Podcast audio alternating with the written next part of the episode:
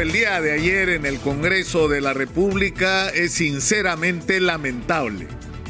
La mayoría del Congreso ha logrado arrastrar tras de sí a los supuestos partidos de centro, es decir, Alianza por el Progreso, Acción Popular y Podemos, a una votación donde lo que han hecho es violar la constitución que ellos dicen defender contra los que la quieren cambiar.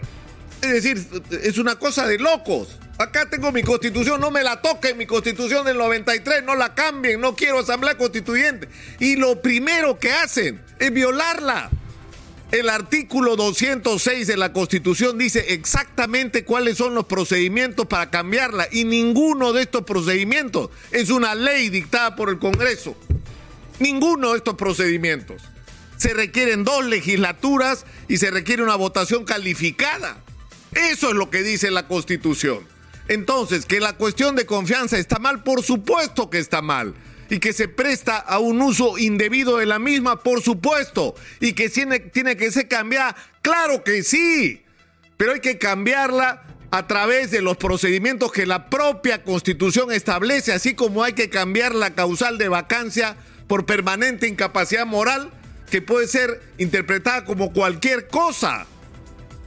Entonces, ¿cuál, es la explicación de una conducta de esta naturaleza por parte del Congreso? Que están obsesionados con el tema de la vacancia presidencial.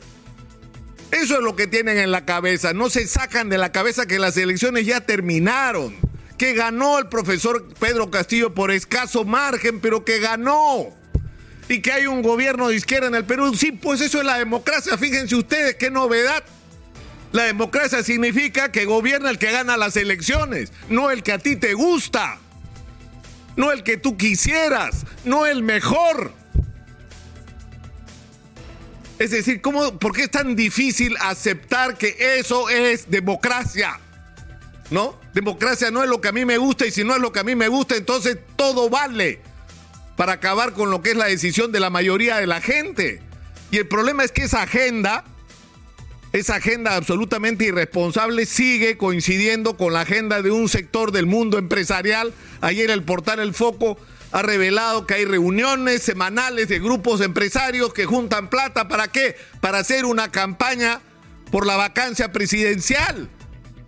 Cuando lo que el Perú necesita es estabilidad, necesitamos que el gobierno actúe con responsabilidad y ha dado señales en los últimos días con el cambio del gabinete de Guido Bellido que ha sido imperfecto, que no, no tenemos todo lo que todos quisiéramos. Por supuesto que sí, pero que es un gesto importante para darle gobernabilidad al país.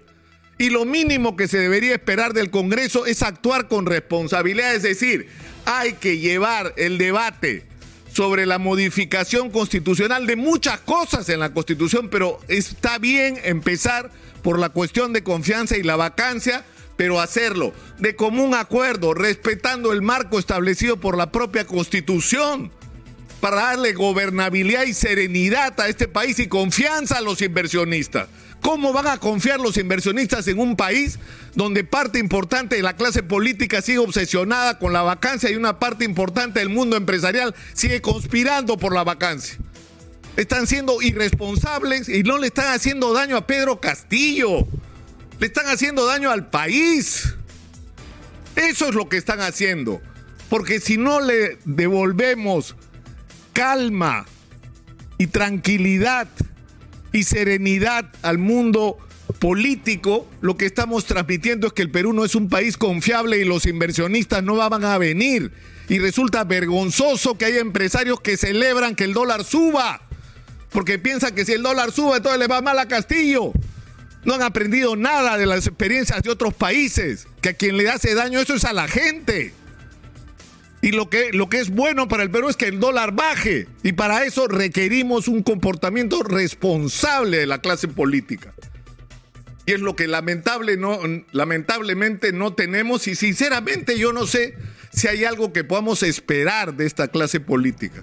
Yo creo que en el Perú una de las tareas urgentes es una profunda renovación de la clase dirigente en el país, de que esté en los partidos políticos y en las instituciones que nos gobiernan, gente que lo haga en función de los intereses de los ciudadanos y no de sus intereses, de sus lobbies, de sus inversionistas y de los privilegiados, que son los que han disfrutado del crecimiento económico y que les vale madre qué es lo que ha pasado con la inmensa mayoría de la sociedad peruana.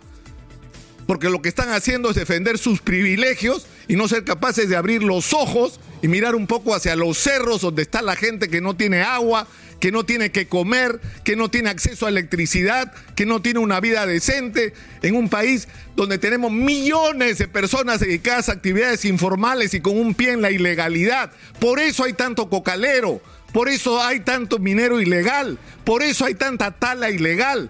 Es decir, porque estamos, y por eso hay tanto ambulante, y por eso hay tanto transportista informal, porque no hemos sido capaces de convertir este crecimiento en un desarrollo de actividades económicas legales, sustentables y que le den a la, la gente una vida decente. En eso deberíamos estar. Y no en estas vergüenzas que nos hacen vivir cada semana los representantes de nuestra clase política. En fin, así estamos.